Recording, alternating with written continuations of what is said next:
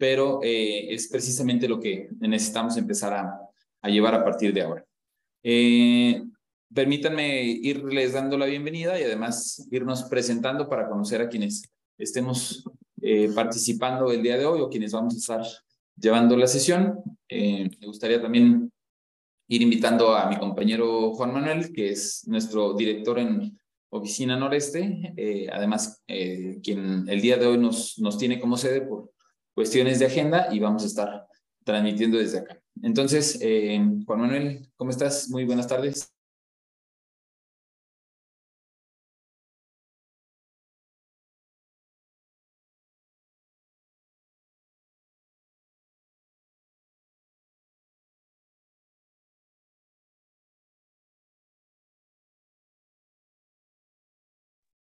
Déjenme verifico porque estoy notando que no tiene el audio eh, en este momento activo, Juan. Este, si nos confirman, muy bien. Y pues bueno, estando, estando en la misma sala, vamos a procurar eh, mantener eh, una unanimidad en, en la proyección para efectos de evitar que se vicie o que se escuchen el típico y característico eco entre dispositivos. Voy a empezar a compartir también la, la presentación. Entonces, eh, bienvenidas y bienvenidos. Quien puede llegar a ser el primer webinar eh, de nuestra firma, las indicaciones de siempre de manera muy sencilla. La primera de ellas es, los invitamos a través del chat, déjenme verifico válido que ustedes tengan eh, habilitada la función. sí, listo, ya está habilitada la función para que puedan presentarse, saludarse. Eh, recuerden, al ser webinar nacional, si nos comparten su nombre, la compañía que representan y en dónde se encuentran ubicados a través del chat. Em, para si las preguntas que puedan ir surgiendo, hay tres canales sobre los cuales lo pueden hacer. El primero de ellos es el menos recomendado, pero lo pueden hacer. Es el propio chat. Pueden ir poniendo las preguntas en el chat. La desventaja es que se nos van perdiendo a veces conforme vamos avanzando en la sesión. La segunda recomendación, que es la ideal, eh, está la herramienta Questions and Answers que ustedes van a ver dentro del menú de Zoom y pueden realizar ahí sus, preguntas. Para nosotros es más fácil tener la rastreabilidad de las mismas eh, sobre la propia herramienta. O también si alguien quiere hacer alguna pregunta y más que este tipo de webinars se presta como para casos muy específicos. Oye, yo tengo un trabajador que sucedió esto, hicimos el cálculo de esta manera o lo interpretamos de esta otra manera de ser necesario, ustedes levantan la mano, utilizan la herramienta Raise Hand o levantar mano y ya con eso pueden ustedes en algún momento dado eh, hacer preguntas de manera abierta que eh, pues les, pueden ahorrar a, tiempo, sobre todo en, el tema de la redacción.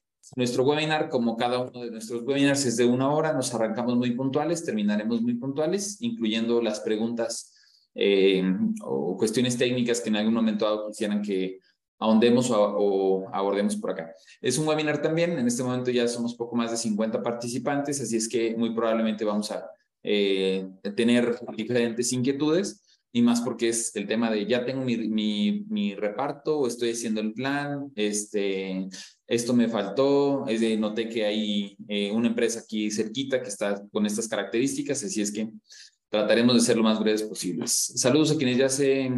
Eh, presentaron, nos saludaron a través del chat. Fermín, equipo Saga, gusto vernos, equipo Denso también, este, Molten, eh, ITT Motion, gusto verte, Bere y Marisela. Faista Lucas, también ya está por acá eh, Tere Ríos, gusto saludarte Tere eh, Bauman en León. Este, IFR, ¿cómo estás, Dani? Mm, equipo Molten, Faista Lucas también, este, equipo Pesquería, que el día de hoy tenemos un montón de eventos de RH por acá. Qué bueno que alcanzaron a tener el tiempo para participar.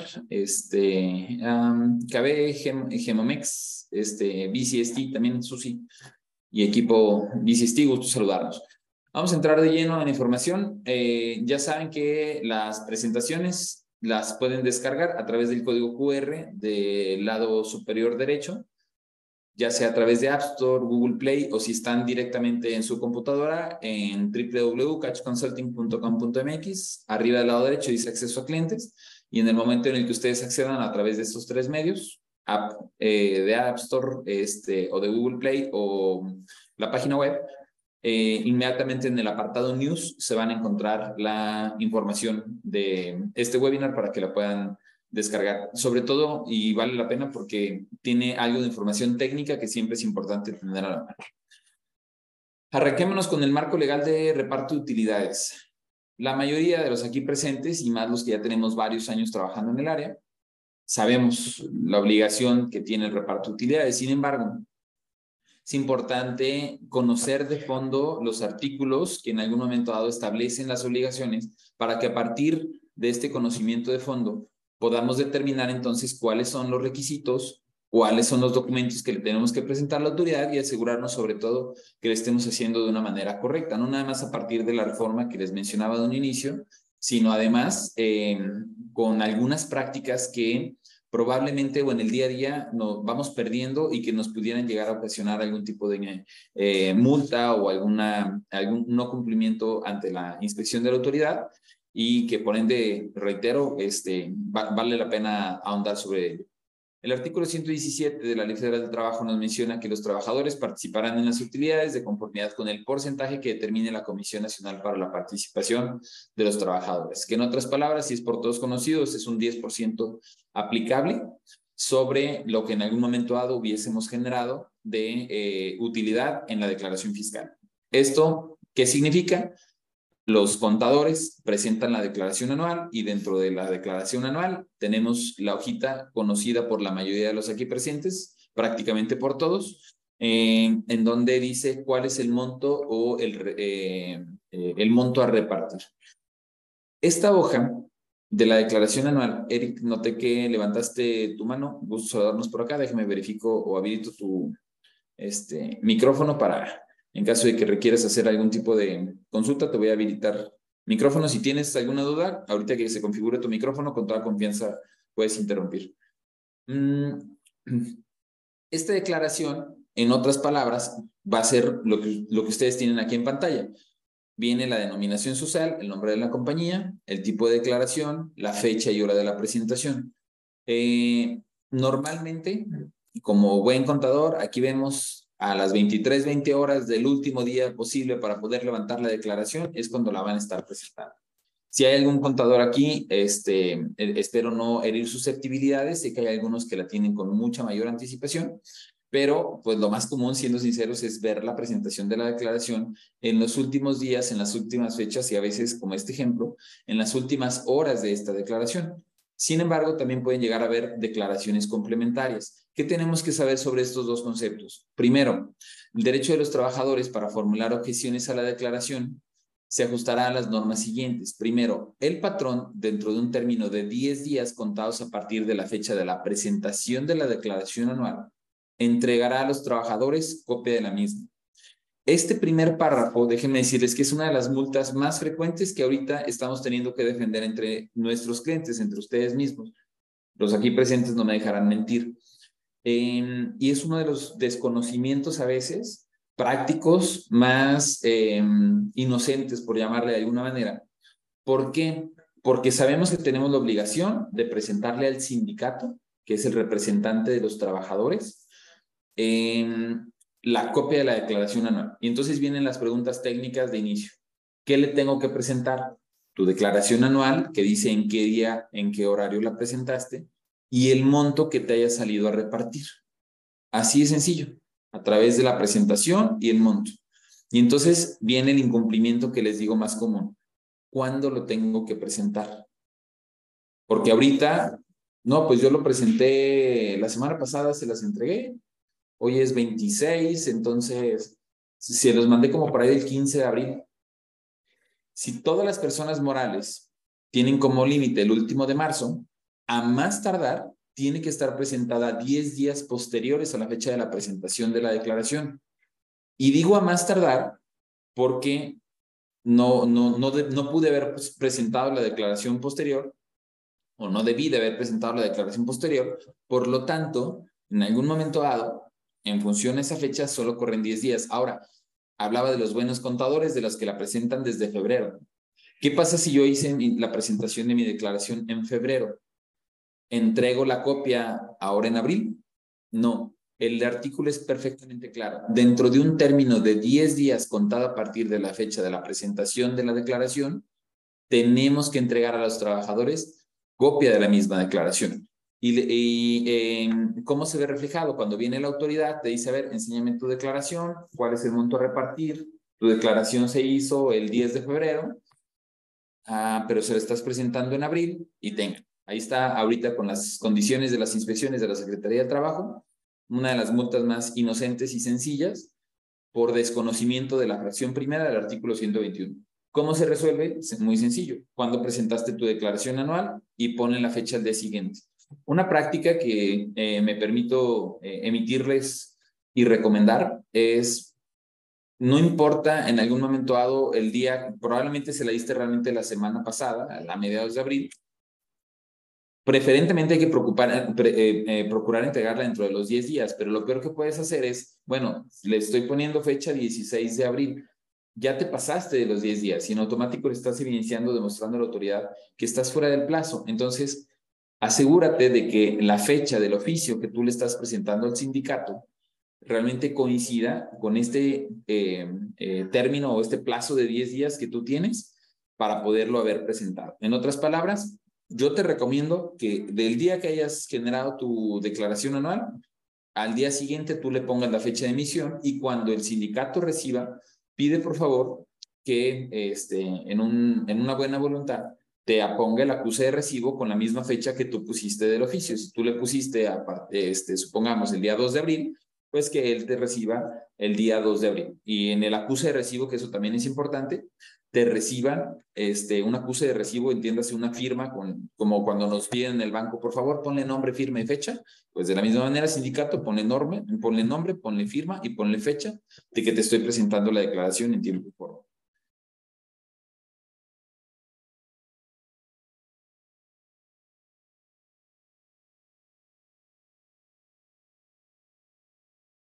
Eh, eh, no especifica, y como se ve aquí en el artículo, si son 10 días laborables eh, o, hábiles. Entonces, tomamos tal los días calendario. Y en este sentido, el plazo máximo en este año fue el 3 de abril. Este, normalmente checan que, eh, como entra en vigor a partir del siguiente día, el 31 de marzo fue, si no me recuerdo, viernes, bueno, el siguiente de abril este, sería el, 3 de abril. Entonces, eh, esa es la fecha. Y de ahí el 13 de abril fue la última fecha para aquellos que presentaron en tiempo y en forma hasta el último momento. Ya aquí en Nuevo León hay antecedente de una empresa que se adelantaba a los tiempos y que incluso el reparto lo, lo hacía en abril, pero que estuvo muy expuesta a ser sancionada por este tema de que lo hacían todo a principios de abril, entregaban todo en abril, pero no respetaban estos 10 días. Y estuvieron a punto de ser sancionados con hasta 5 mil salarios mínimos por cada trabajador afectado. Entonces, fue algo que levantó mucha inquietud. era una empresa grande, pero bueno, este, finalmente quedó solucionado. Porque hubo también otro tema. Por compliance ellos no podían modificar la fecha. Entonces, este, pues eh, no, no tenían esa forma de poder eh, modificarla y bueno, en ese sentido, bueno, estuvieron muy expuestos a ella. Eh, prácticamente se lo. Gracias, coronel. Es importante mencionar también, los trabajadores no podrán poner en conocimiento de terceras personas los datos contenidos en la declaración y en sus anexos. Cada uno de ustedes emite un comunicado, a veces el propio sindicato emite un comunicado y no puede salir. Em, ¿Qué pasa ahorita con las redes sociales? Esta es la declaración, bueno, la notificación, el comunicado de Ford, en donde notifica que tiene esta cantidad a repartir, que se suma a la cantidad del año pasado y ya está, pues, relativamente pública. hacemos el énfasis para que en el momento en el que ustedes compartan información y se genere el comunicado, el, mismo sindicato y los propios trabajadores sepan y estén enterados que el artículo 121 especifica no es permitido a los trabajadores que en algún momento dado se comparta o se abra esta información. Eh, ¿Cómo es el acuse de entrega? Ahorita ya vimos un ejemplo, el que este, por práctica no deberíamos todos de conocer, pero el, formato es relativamente sencillo. Estimado señor secretario general del sindicato que en algún momento dado se tenga, con motivo de la presentación de la declaración anual del ejercicio fiscal del año pasado, le notificamos que la empresa presentó la declaración. Reitero, ¿se acuerdan que les mencionaba? Es importante decir cuándo se presentó la declaración. El 20 de, el 10 de enero de 2023. Muy bien, y se les notifica, por lo tanto, la cantidad que en algún momento dado se tiene que eh, entregar. Mm, y, nótese aquí cómo, cómo viene marcado también en, el formato que sugerimos, con todo respeto que me merecen, le recuerdo la obligación legal y compromiso moral que tiene con nuestra empresa de no poner en conocimiento de terceros ajenos la información contenida dentro de esta, dentro de la, la notificación. Nombre, firma y fecha. Este es uno de los primeros documentos auditables de la autoridad. ¿Qué va a pedir de entrada la Secretaría del Trabajo? A ver, pásame tu declaración anual, muy bien. ¿Y cuándo la diste a conocer a los trabajadores? No, pues 10 días posteriores. Grábense ese término porque es la multa más común ahorita por inocencia. 10 días posteriores a la fecha de la declaración anual.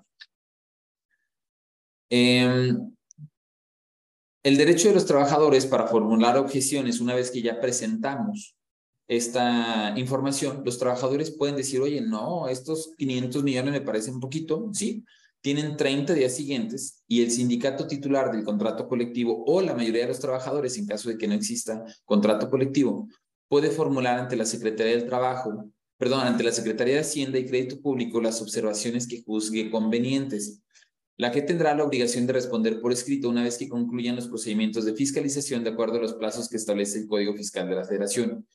Ah, ahorita en este momento sucede eso. ¿Sabes qué? Las utilidades salieron de poquitos mil pesos. Oigan, ¿cómo que poquitos mil pesos? ¿Vamos a hacer un paro? No. La manera específica en ley ni siquiera es a través de la Secretaría del Trabajo, es a través de la Secretaría de Hacienda. Oigan, no, no nos cuadra y entonces los trabajadores tienen el derecho y además no pueden hacer un paro, por lo tanto no tendrían el derecho este, de tratar de ejercer alguna presión por algún canal distinto al que fuese la Secretaría de Hacienda, y Crédito Público y solamente tienen 30 días siguientes a que se les haya entregado o, generado este acuse de recibo. ¿Por qué es importante aquí? Porque se establece primero un requisito administrativo, la autoridad competente para poder determinar si lo que se les está presentando es correcto o no. Y segundo, se establece esta eh, importancia de que si los trabajadores no están de acuerdo, cualquier paro de labores, porque no estamos de acuerdo por el reparto de utilidades, es evidentemente ilegítimo. ¿Qué más viene dentro de los requisitos legales o dentro de los aspectos fundamentales legales a considerar del reparto de utilidades? Pues los cambios recientes. ¿Y cuáles fueron los cambios recientes? Una fracción. Por eso vamos a ir verificando en concepto cada uno de los eh, campos o de las redacciones que vienen dentro de la ley, su fundamento legal, que es principalmente artículos 123 y 124 consecuentes, y eh, analizar si a la hora de la hora esto ha tenido cambios recientes o no, porque esa es una de las preguntas más comunes. ¿Y ahora cómo lo calculo? Bueno, concepto. El monto de la utilidad de repartir se divide en dos partes iguales, una de conformidad al salario de vengado durante el año y otro respecto a los días efectivamente elaborados.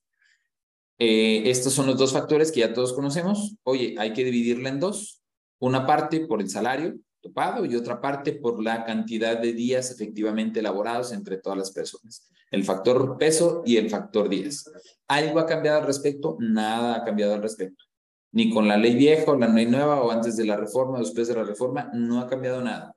Tu plan de reparto de utilidades se calcula exactamente igual que toda la vida lo has estado haciendo porque esto no tuvo cambios. El salario que se tomará como base para el cálculo es la cuota diaria sin gratificaciones u otras percepciones. El caso del salario por obra eh, o variable tomará o se tomará en este caso el promedio de las percepciones de todo el año. Entonces, ¿y cómo se determinan? Bueno, para el tope del salario hay que tomar solamente cuota diaria. Cuando estés realizando tu plan de reparto de utilidades, y estés trabajando una primera mitad que tiene que ver con el salario a considerar, solamente hay que tomar la cuota diaria. Los directores, administradores y gerentes de las empresas no participarán en las utilidades. Esto tampoco tuvo cambios, tiene un fundamento en el artículo 127. Aquí hay una pregunta súper común. ¿Los gerentes pueden o no pueden participar en las utilidades? Esta es una de las preguntas técnicas más comunes. ¿Por qué? Porque nosotros quitamos a todos los gerentes. Eh, no, no hay un fundamento. Socios definitivamente no pueden participar. Accionistas, director general no puede participar. Y los gerentes, directores, administradores y gerentes generales, dice la red. Oye, yo soy gerente de recursos humanos, pues si no te lo han pagado, a partir de ahora, por favor, ve con tu corporativo, dile que estás asesorado por Catch y que felizmente te acaban de decir que ya eres partícipe en las utilidades de los trabajadores. ¿Por qué? Porque nuevamente retomo el artículo. Directores, administradores y gerente general de la compañía en algún momento dado son los que no participan. ¿Y, cómo lo determinamos esto? Ve tu acta constitutiva. Notarás que tus gerentes no tienen ningún tipo de representatividad. Y aunque tienen el nombre de gerente de logística, gerente de recursos humanos, gerente de, no necesariamente figuran dentro de la administración de la compañía. Sí, toman decisiones, sí son representantes del patrón, pero no figuran en este concepto, por lo tanto, sí serían acreedores. Gracias, Rodrigo, pero ¿qué crees? No me lo van a autorizar, muchas gracias. Bueno, hay otras prácticas, que es una de las más comunes, donde, por ejemplo, a los gerentes se hace un cálculo independiente y no se toma del monto a repartir de las utilidades, pero sí tienen algún otro tipo de bono o compensación complementaria en donde pudiesen llegar en algún momento dado a participar y si mantienes la práctica de que el gerente de eh, determinada área no participa, pues ahí tienes una alternativa o un canal sobre el cual puedes justificar. Oye, no, a partir de este webinar nos damos cuenta que lo hemos estado calculando mal, entonces podemos y debemos meter a los gerentes, sí, puedes y debes meter a los gerentes pero ganan un montón, se van a llevar mucho de las utilidades, ¿no? Recordemos que eh, el mecanismo precisamente para determinar el monto de las utilidades van a funcionar los topes salariales eh, de los trabajadores, sobre todo operativos. Por lo tanto, no, independientemente del salario, no, no te va a afectar mucho en la variabilidad. Claro que a la hora de la hora, si estabas quitando a los gerentes este, y ahora los vas a incluir, pues sí, este, eh, la, repartición proporcionalmente pudiera llegar a ser menor, pero vas a notar al fin y al cabo que no hay un cambio demasiado elevado. Ahora, los demás trabajadores en confianza pueden eh, participar en las utilidades de las empresas, pero si el salario que perciben es mayor del que corresponde al trabajador sindicalizado de más alto salario dentro de la compañía, o a falta de este, al trabajador de planta con la misma característica, entonces este salario aumentado en un 20% va a ser el tope. Y retomo lo que la mayoría de los aquí presentes debemos de saber. Hay un tope de salario para poderlo tomar como factor. Si hay un tope de salario, tu, tabulador más alto del contrato colectivo, topado en un 20% más arriba. Oye, mi salario, mi contrato colectivo tiene un salario de 600 pesos, eso más un 20. Mi tabulador más alto del contrato colectivo es 300 pesos, eso más 20. Lo que en algún momento dado determines y a partir de ahí, entonces, ese será el tope máximo y aplica también para los gerentes, aplica para cualquier otro nivel. De hecho, para los operadores, para los administrativos, no hay problema. ¿Qué más? Las madres trabajadoras durante los periodos pre y postnatales y los trabajadores víctimas de un riesgo de trabajo durante el periodo de incapacidad temporal serán considerados como trabajadores en servicio activo. Oye, es que, pues, en el factor días, hay que quitar los días que no vino este, la madre trabajadora. De acuerdo al artículo 127 en su fracción 4, hay que mantenerlos como trabajadores en servicio activo. Oye, tengo un trabajador que me faltó mucho o alguien que, eh, eh, le dimos un año sabático y no, en ese tema, cuando no es madre trabajador o cuando no tiene un, un periodo de incapacidad temporal, entonces en ese, en ese momento tú tienes la justificación para poderlos este, eximir o para disminuir la cantidad de días que en algún momento dado represente, pero eh, en el caso de madres trabajadoras y riesgos de trabajo, riesgos de trabajo, este, entonces en ese momento sí puedes en algún momento dado, eh, bueno, sí tienes eh, que incluirlos como parte del reparto de utilidades. ¿Y qué pasa con los trabajadores eventuales? eh, alguien de los aquí presentes, este buen amigo y cliente, me marca en el transcurso de la semana y me dice, oye, me están diciendo que este, a los trabajadores de eh, contratos por tiempo indeterminado los tengo que incluir. ¿Qué dice la ley en su artículo 127 en la fracción séptima? Los trabajadores eventuales tendrán derecho a participar en las utilidades de la empresa cuando hayan por lo menos laborado 60 días durante el año. Y en la práctica esto cómo se, cómo se ve, cómo se escucha, inclusive cómo se audita. Si, si un trabajador no cumple 60 días laborados, tú en algún momento dado lo puedes este, dar de, eh, de baja. Hay un criterio, perdón, dar de, dar de baja del plan de reparto. A eso es a lo que me refiero, no incluirlo dentro de tu plan de reparto. Hay un criterio referente a, es que yo les doy un contrato por tiempo indeterminado, pero a la hora de la hora nomás me duró dos días y se me fue, o me duró un mes y se me fue. Todos esos trabajadores que no te hayan cubierto los 60 eh, días por lo menos, durante el año, y eso también es importante mencionar, es durante el año, eh, podrán estar eximidos y no nada más podrán, sino este, tienen que estar fuera del plan de reparto de utilidades para en algún momento dado tener solamente a las personas que hayan estado trabajando por lo menos 60 días durante el año eh, calendario. A mí por ahí que alguien levantó la mano, déjenme, este, si lo necesitan, habilitan y me estoy, y estoy viendo que Clau también está haciendo una pregunta. A los ex empleados que se les den utilidades y cuando eran empleados tenían pensión alimenticia, les descontamos la pensión o ya no al no ser empleados de la empresa. En otras palabras, oye, em, viene el trabajador y tenía una pensión y el cheque le descuento de la pensión, Fíjate que no es, es, un, es un caso como muy especial, Clau, pero de bote pronto en el momento en el que tú tienes un trabajador con pensión alimenticia y lo das de baja, le haces una notificación, debes, recuerden, porque si no pueden tener una multa, debes hacer una notificación por escrito al juzgado mencionando que ese trabajador ya no está en la compañía. Eh, con ese fundamento, pues a la hora de la hora no necesariamente vas a recibir percepción este, o ya no va a tener percepción de tu lado y em, yo te puedo decir de inicio, ¿no? En, en su cálculo del reparto de utilidades, tú no tendrías que hacer algún tipo de retención.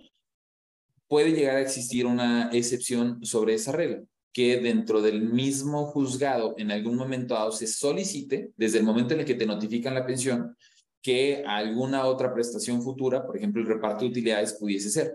Si la otra persona, este, desde el momento en el que se presentó o se te notificó a ti la pensión alimenticia, viene estipulado dentro de eh, el requisito del juez, pues ahí no hay ningún, alguna excepción, algo que te pudiera amparar. Sin embargo, eh, Cloud, tratando de ser más específico, no, reparto de utilidades, tú se lo tendrías que entregar de manera ahí.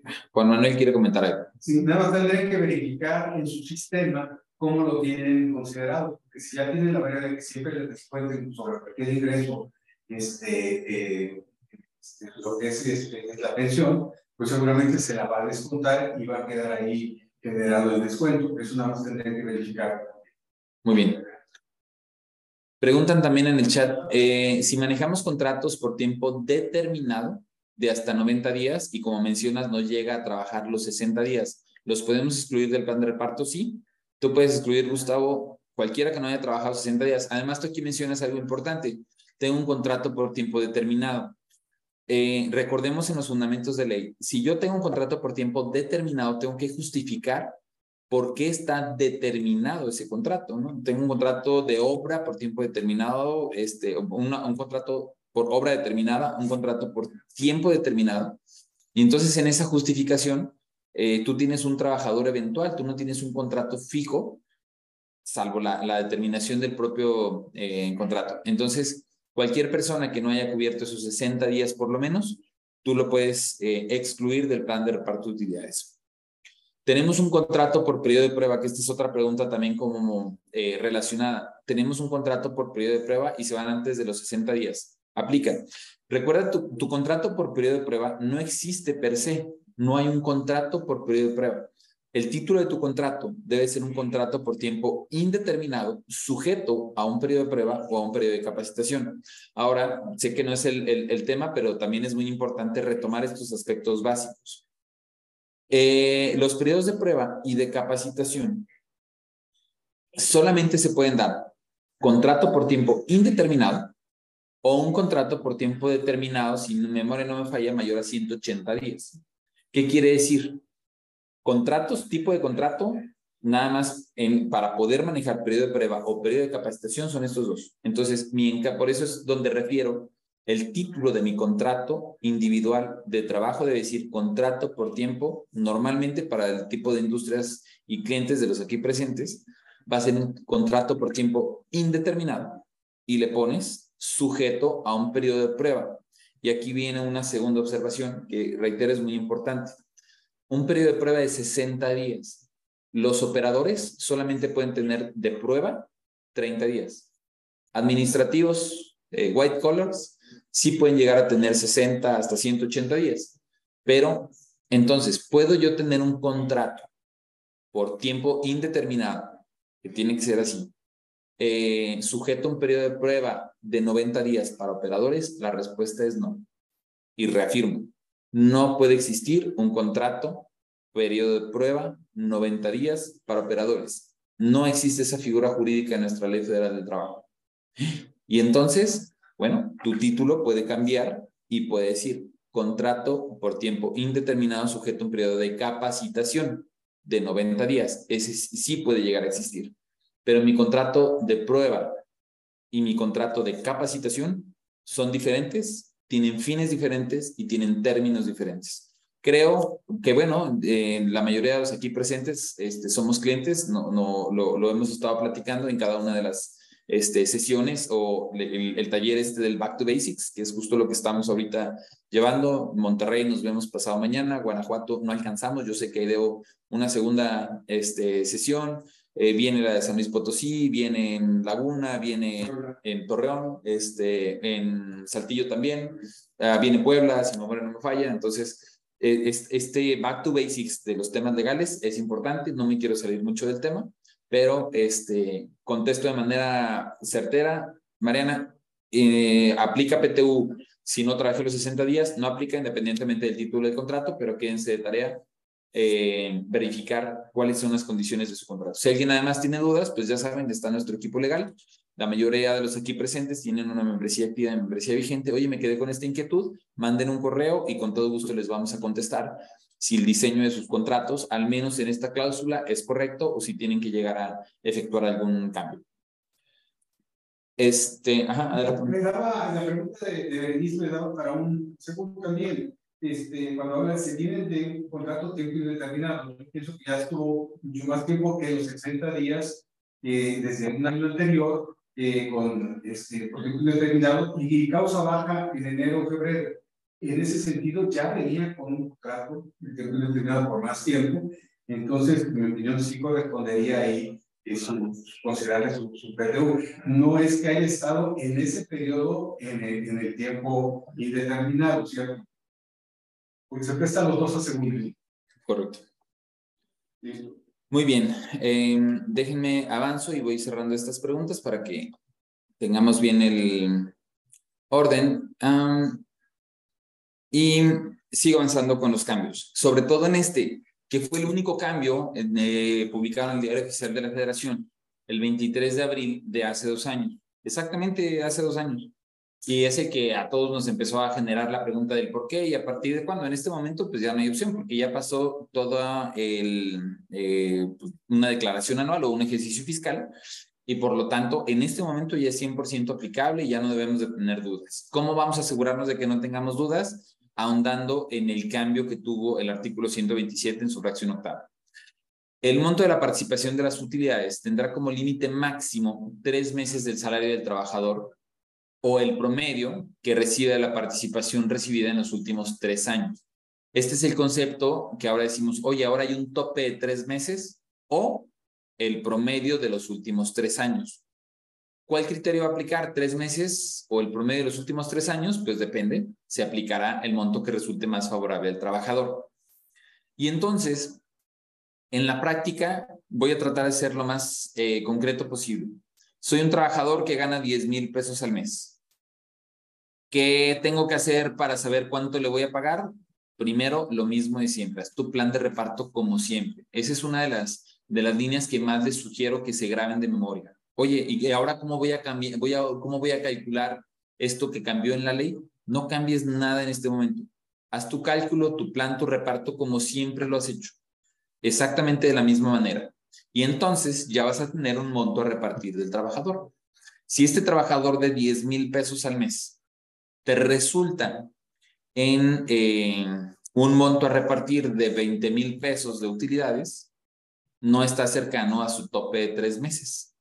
Por lo tanto, ¿cuánto le reparto? 20 mil pesos. Hoy, en los últimos tres años, estuvo eh, generando utilidades de hasta 50 mil, pero ahorita bajaron nuestras utilidades y nomás le salieron 20 mil a repartir.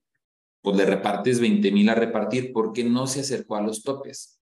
Entonces, calculas como siempre.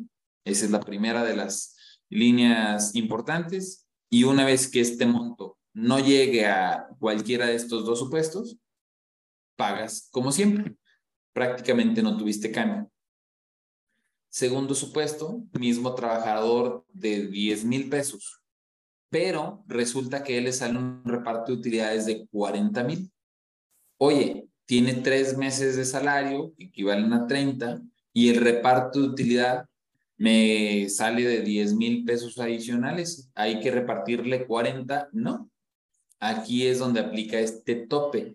Y este tope en, en algo que no es muy habitual, no es en favor del trabajador. Casi siempre cuando se hacen las modificaciones en la ley son, por ser una ley social, a favor del trabajador y a veces un poco en contra del patrón. Oye, vamos a dar más vacaciones. Ay, qué padre trabajador. Oye, más salario. Ay, qué padre trabajador. Oye, cambiamos la, este, la tabla de enfermedades. Muy bien, trabajador. Este no. Este cambio fue en favor del patrón. ¿Para qué? Para que si tienes mucha utilidad, 10% calculas, pero cada trabajador va a tener un tope máximo de tres meses de salario. Entonces, los 40 mil pesos que me salieron del plan de reparto, ¿se los doy? No. Lo topas a tres meses. Y si durante los años anteriores, y durante mis tres años anteriores, él ha estado ganando normalmente 40, 50 mil pesos, apremedias tus tres años anteriores. Y sí, el mismo trabajador, porque en la empresa sí se da, genera 40 mil pesos normalmente cada año, pero tiene un tope de tres meses. No, pero si en los últimos tres años sí le estuviste dando 40, este año le vuelven a tocar 40. Espero con este contexto, esta definición, eh, tratando de ser lo más claro posible, que nos quede claro el resultado final. ¿Por qué? Porque precisamente nos va a ayudar a ir viendo ahorita en un ejemplo práctico cómo eh, tenemos que mm, medir o cómo tenemos que validar que nuestro plan de reparto de utilidades esté hecho de una manera adecuada. Hay una guía para cumplir con las obligaciones en materia de reparto de utilidades que se la van a encontrar también dentro del apartado News eh, en la aplicación, en nuestra app de Catch este, o a través de la página web. Y hay algunos elementos importantes que rescatar de este documento. El primero de ellos, y es un documento oficial emitido por la Secretaría del Trabajo, eh, hace énfasis en lo que les dije como primera línea que no se nos debe olvidar. El cambio normativo en ningún momento modifica el mecanismo establecido en la Constitución Federal o en la Ley Federal de Trabajo en materia de reparto de utilidades. No modifica el mecanismo. Por lo tanto, se sigue siendo igual tampoco sus fórmulas de cálculo, por lo que se seguirán observando todas aquellas normas establecidas en el 125, las excepciones del 126 y los lineamientos del 127. Y entonces, el, enunciado sencillo de aprender es calcula como siempre es calculado. ¿Qué tengo que hacer ahora con el reparto de utilidades? Porque no me queda claro. Calcula como siempre es calculado. Pero ¿y el tope? Calcula como siempre es calculado. Y si los tres meses, calcula como siempre es calculado. Saca un primer Excel como siempre es calculado. ¿Ya está eso? Muy bien, entonces ya puedes avanzar a la siguiente pregunta. ¿Ok? Es importante también mencionar, en tal sentido, a que sigue igual y con motivo de la implementación de las modalidades señaladas en las consideraciones anteriores, Y para facilitar la aplicación del monto que resulte más eh, favorable al trabajador, se ha tenido a bien expedir la siguiente guía, que es esta que les menciono que se pueden ustedes encontrar. Eh, una vez ya calculado, calcula como siempre calculas, lo único que tendremos que hacer entonces es verificar, haz una tabla, eh, perdón, haz una columna en donde el salario del trabajador, multiplícalo por 90 días, si es que lo tienes diario, el salario mensual, multiplícalo por 3, y establece cuál sería su tope. Únicamente cuando el monto sea superior a los 90 días, retomo el ejemplo, este le voy a dar 40 mil y hay un tope, entonces a partir de ese momento establece ese, los 90 días de salario como límite máximo del pago de reparto de utilidades a menos, la única excepción que les decía, que ese mismo trabajador en los años anteriores, en los últimos tres años, le hayas estado pagando esos 40 mil pesos o el promedio que te resulte, porque solo en ese caso tendrás que considerar esta, este último cálculo como la, eh, el tope o el monto que en algún momento dado vas a capar o vas a eh, establecer como límite para ese propio trabajador. Aunque la, guía incluye varios este, conceptos, a la hora de la hora se resume muy fácil en esos dos. En el caso de la aplicación de reparto de utilidades en la modalidad que prevé pagar el PTU mediante el promedio del salario de los últimos tres años, la antigüedad del trabajador no será un factor para tomarse en cuenta. Eso también es importante porque, oye, es que este trabajador entró el año pasado y el año pasado nomás le dio 8 mil pesos de utilidades cuando todos los demás habían generado 40. Entonces a este le aplico 8 mil y a los demás les aplico 40. No. La antigüedad del trabajador no será un, factor para tomarse en cuenta. ¿Cómo voy a sacar entonces el promedio? Porque este es un cálculo todavía adicional que tenemos que hacer eh, en este supuesto. Los trabajadores con antigüedad menor a tres años tendrá que hacerse un último cálculo promediando los últimos tres años del trabajador de esa categoría. Entonces, tengo un, trabajador, operador general, y los operadores generales este, tienen 40 mil entre todos. Ah, pues bueno, 40 mil pesos va a aplicar, aunque este, pero en años pasados no, no, este es el primer año que le toca utilidad.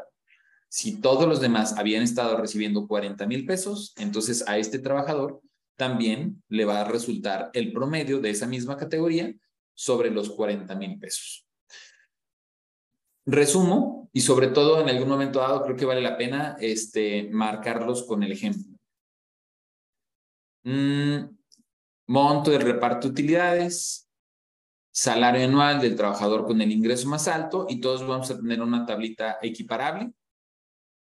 El nombre del puesto, trabajo todo el año, Incapacidades por enfermedad general, quedamos que incapacidades por maternidad y por riesgo de trabajo no se les descuentan. Las faltas, es así, por favor, descuéntenselas y háganselas saber. Si sigues faltando tanto, te va a llegar todavía menos utilidades, eso les ayudará en el ausentismo. Y por lo tanto, en algún momento dado, tenemos la cantidad de salarios devengados durante el ejercicio y la cantidad en días. Eh, ¿Esto qué quiere decir? Mm, Déjenme les verifico el eh, factor aplicable tanto para salario como eh, para eh, días laborables o días laborados y el PTU total a, repartir de cada trabajador. en esta cantidad, la empresa, como mi monto a repartir realmente está muy lejos y muy distante de lo que en algún momento dado puedo llegar a tener como el tope de los tres meses de salario, ¿cuánto pago? Pues lo que te haya salido a repartir. Primer supuesto, cuando no debes aplicar topes, cuando ni siquiera tienes alguien que se vaya a acercar que vaya a tener el tope. Y aplica también a la inversa, porque ya tenemos un par de años, creo, yo, yo, yo confío en que los trabajadores ya no se van a dejar guiar este, como por una lógica un tanto ilógica, pero dicen es que ahora nos tocan tres meses de salario. Sí, compadre, pero en el reparto de utilidades te salieron 1.500 pesos a repartir. Pero el gobierno dice que son tres meses de salario. No, el gobierno dice que hay un tope de tres meses de salario. No esperes recibir tres meses de salario cuando la utilidad no da para tres meses de salario. ¿Qué tengo que repartir? Lo que en algún momento dado, reitero, me haya generado este, como monto a repartir y ni siquiera está cerca de poderlo llegar a topar. Pero entonces, ¿cuándo sí me vas a dar tres meses? Ah, te voy a dar tres meses cuando nuestra utilidad no sea de 160 mil pesos, sino de sea de 11 millones de pesos o de 500 millones de pesos. Si es que, reitero, en el plan de reparto de utilidades, me marca un tope que en algún momento dado debamos repartir. Y retomo cuál es la diferencia. A la hora de la hora, mis factores me siguen dando exactamente lo mismo, no cambian, mis factores no cambian, pero lo que sí puede llegar a, cambiar es el tope que en algún momento dado hubiese llegado a, a, generar. Yo tengo un gerente y el gerente tiene un salario de 60 mil pesos mensuales. 6 por 3, 180 mil pesos. Y me salen 113 a repartir. Pues sí, tu tope es de tres meses, a ti sí te voy a dar 113 mil pesos. Auxiliar administrativo. Supongamos que tengo un auxiliar administrativo de 20 mil pesos. 20 por 3, 60 mil. Tu reparto de utilidades es de 112. ¿Cuál le debería dar? 112 o los tres meses de salario. Y entonces en este momento el chat se desborda diciendo, ah, sí, cierto, solamente hay que darle 60 mil pesos porque son tres meses de salario. Yo tengo dos operadores, uno de 15 mil y uno de 10 mil. El operador de 15 mil tiene tres meses de salario, 15 por 3, 45, le hubieran tocado 108. Le doy 108 o le doy 45. Le doy 45 porque es su tope. Y el de 10 mil, le doy 30 mil porque es su tope.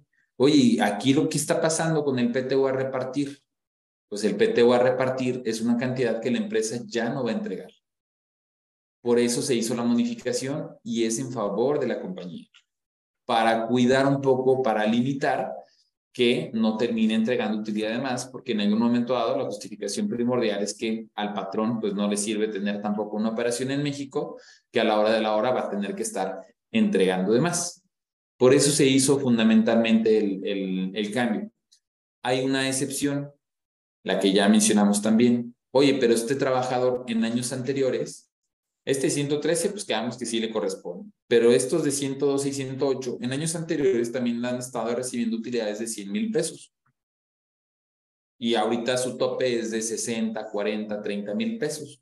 Le entrego los 112 cuando durante tres años anteriores fue lo que estuvo ganando o aplico nada más los tres meses. En ese supuesto o en esa excepción, sí, tendrías que darle 212 mil pesos. Si es que, reitero, después del cálculo, te sale esa cantidad como tope del promedio de los últimos tres años a repartir. ¿Y por ahí alguna pregunta. Para determinar el tope de los tres meses de salario, ¿se debe considerar el salario actual o el que tenía el 31 de diciembre? Esa es una excelente pregunta, Gus. Tu salario es vigente. Oye, pero es que ya estaba con cierto salario durante todo el año y ahora ya acabas de cambiar. No, va a tomarse su salario vigente, no vas a tomar el salario que tenía durante el año, el, el, el, año anterior. Ah, ¿Qué pasa para compañías que nos tenemos tres años entregando a, aplicar? Esta es otra muy buena pregunta, José Luis, qué bueno que la haces. Tenemos eh, un cliente. A mí me tocó precisamente eh, tener la oportunidad de, de, atenderlo el año pasado este, y, y, y fue algo muy, muy característico porque es una empresa que generaba buenas utilidades, pandemia bajó. Eh, es importante decir, esto no, no podemos generalizar que por pandemia todos bajaron, la verdad es que en algunos casos inclusive aumentaron, pero en el caso muy particular de esta compañía, supongamos venía de un promedio de 50 mil, daban buenas utilidades. En pandemia sí les fue mal, perdieron condiciones, características y no les salió este, cantidad a repartir y luego el siguiente año, que era el que estábamos calculando, este, eh, volví a tener 50 mil. Bueno, ¿qué hay que hacer cuando tenemos ahí ceros? Si sí estuviste operando, cero. Tú tomas el promedio de tus últimos tres años. Aquí quiero hacer una nota también porque probablemente en mi ejemplo ahí, ahí, ahí tengo un error técnico aunque yo estoy calculando este tercer año, yo me tengo que tomar los últimos tres de los que sí tengan historial. Si me tengo que ir un año antes de pandemia, este, que bueno, ahorita en este caso, por el año en el que estamos, no, no necesariamente va a ser el caso, No importa la fecha en la que estén. Este monto para este año, ya sacaste tu plan de reparto y tómate tus últimos tres. Y el promedio de esos últimos tres va a ser el criterio que en algún momento tendrás que determinar de esos tres años. Pero es que uno de esos años fue cero. Entonces, promedio nada más dos, no. Porque en el segundo año fue cero. Entonces, 10 o 50, 0 y 50, 100 entre 3, 33. Aunque tu segundo año haya sido cero, sí, porque cuenta en el promedio. Y el promedio del cero cuenta, pues sí, si no tuviste reparto de utilidades, cuenta. No vas a dejar el dato vacío, porque si no lo que estarías haciendo sería hacer el cálculo del promedio de los dos años que si tuviste utilidades, ¿no? Si en un año no tuviste, reitero, ¿qué, ¿qué hubiera pasado si en lugar de cero te salen 20 pesos a repartir? 50 mil 20, 50 mil. Entonces, 100 mil, 20 pesos entre 3 te van a seguir dando 33 mil pesos. Aunque le pongas el 20, no importa. O déjale el 0 porque no tuviste utilidad a repartir. Siempre van a ser los últimos 3 años a, eh, a repartir.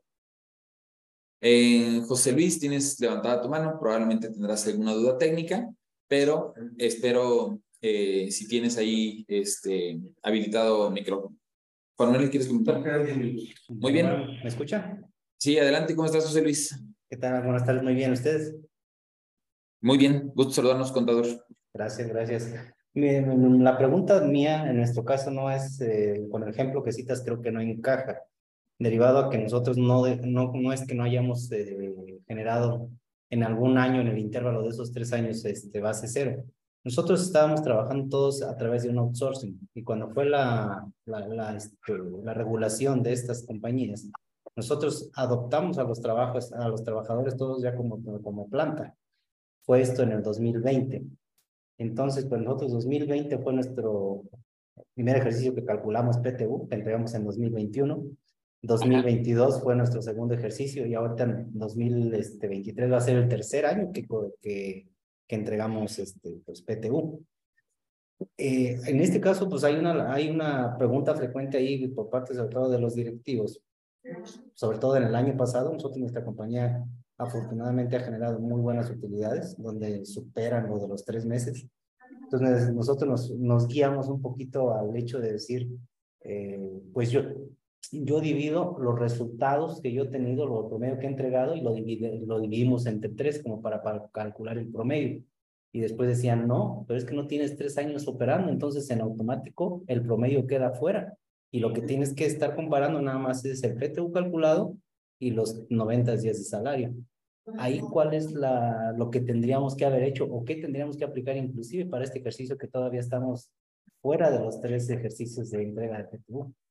Muy bien. Y buena reflexión. Yo venía con una empresa, ahora por el tema del outsourcing tuvimos cambio o modificación en la razón social y entonces, ¿cómo se a entregar? ¿Cierto? ¿Por ahí va la pregunta? Sí, así es, o sea. Bien.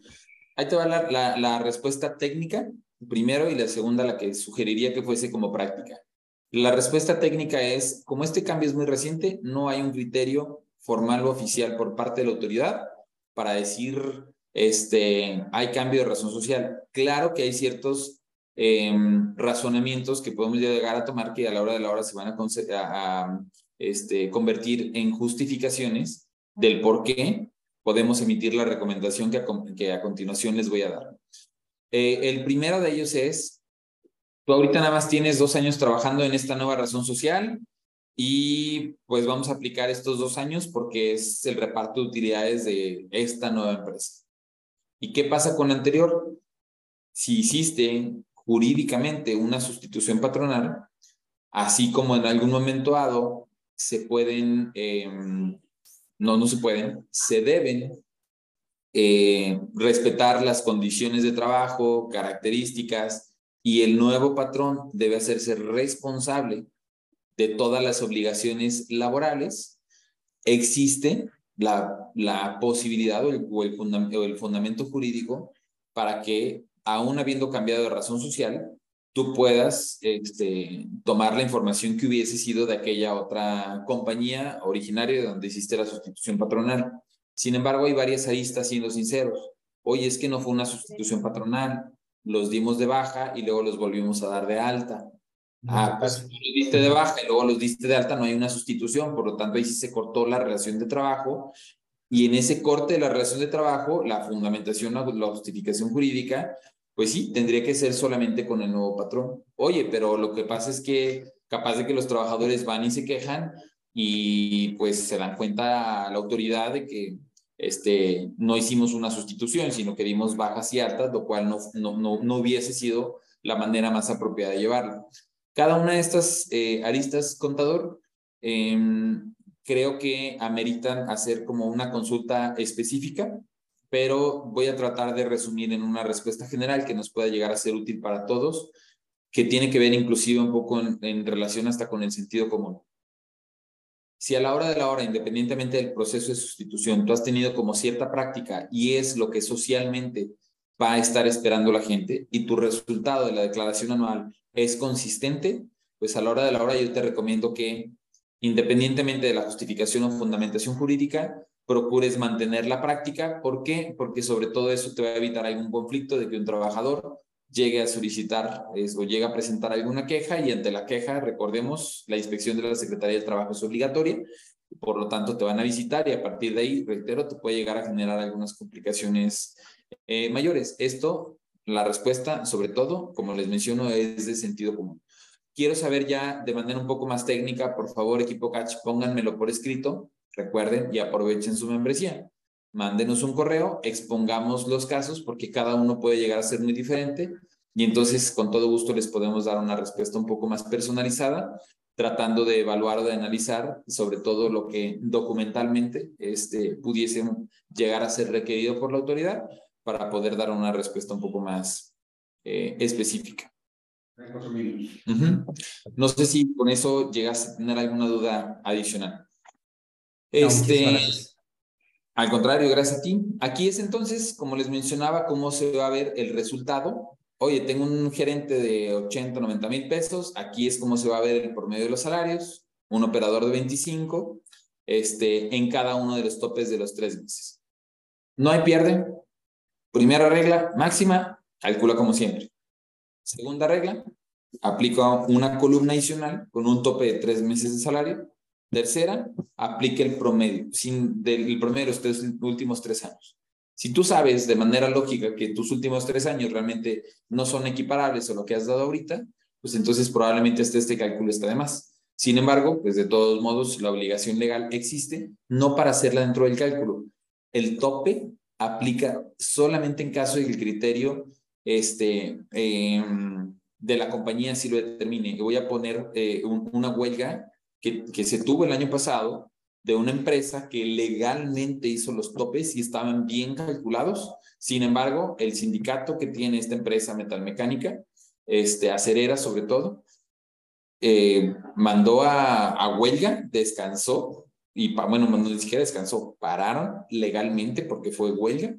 Las operaciones eh, exigiendo que la compañía no aplicara el tope que recientemente había hecho la autoridad y como resultado final, inclusive después de ese proceso de huelga, déjenme este, decirles para quienes no lo conozcan o no estén familiarizados con él, el resultado fue que la empresa decidió, en un afán de que regresaran a trabajar y que se levantara la huelga, eh, quitar esos topes de los tres meses y a la hora de la hora a los trabajadores se les pagó como este, sin, sin, aplicar. El 10% directo, es correcto. Y la última oferta antes de esa huelga eran nueve meses. O sea, dedicaron los tres meses, imagínense cuánto será el monto del 10%, como para que no lo hayan aceptado. Correcto. ¿Qué me va a pedir la autoridad?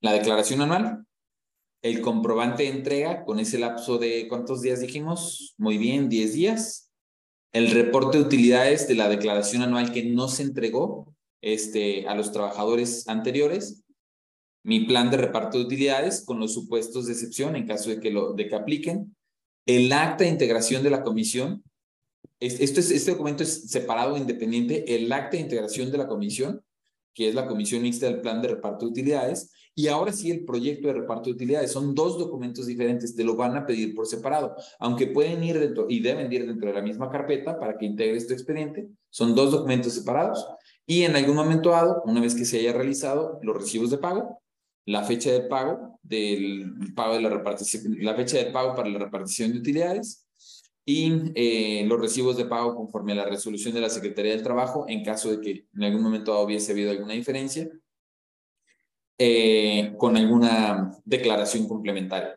Aquí está tu checklist. Cuando ya vayas o termines de pagar tu reparto de utilidades, verifica que lo tengas completo para que en algún momento ante una inspección lo puedas llegar a cerrar. Nos vemos en nuestro próximo webinar el miércoles 17 de mayo. Este tema que, de hecho, el, el, tema originalmente para el webinar del día de hoy, eh, lo habíamos socializado, era reducción de la jornada. No es casualidad nuevamente que siempre la tenemos hasta la semana en donde se emiten los dictámenes. No es tampoco que nosotros este, estemos ahí eh, eh, anticipándonos a los cambios y las reformas, pero este cambio, el dictamen de reducción de jornada en sentido positivo, que es algo que también no, te, no hemos compartido entre RH, el dictamen completo en sentido positivo, solo, solo, he visto en algunos grupos como un parrafito, pero tiene toda una implicación completa que con gusto analizamos el miércoles 17 de mayo de 3 a 4 de la tarde, como normalmente lo hacemos. Ya pueden ustedes inscribirse a través de eh, la aplicación, su usuario y su contraseña, y nos vemos en tres semanas. Juan Manuel, muchas gracias por ser anfitriones y permitirnos estar acá. Gracias por complementar también lo eh, platicado. A sus órdenes y nos vemos en el próximo webinar.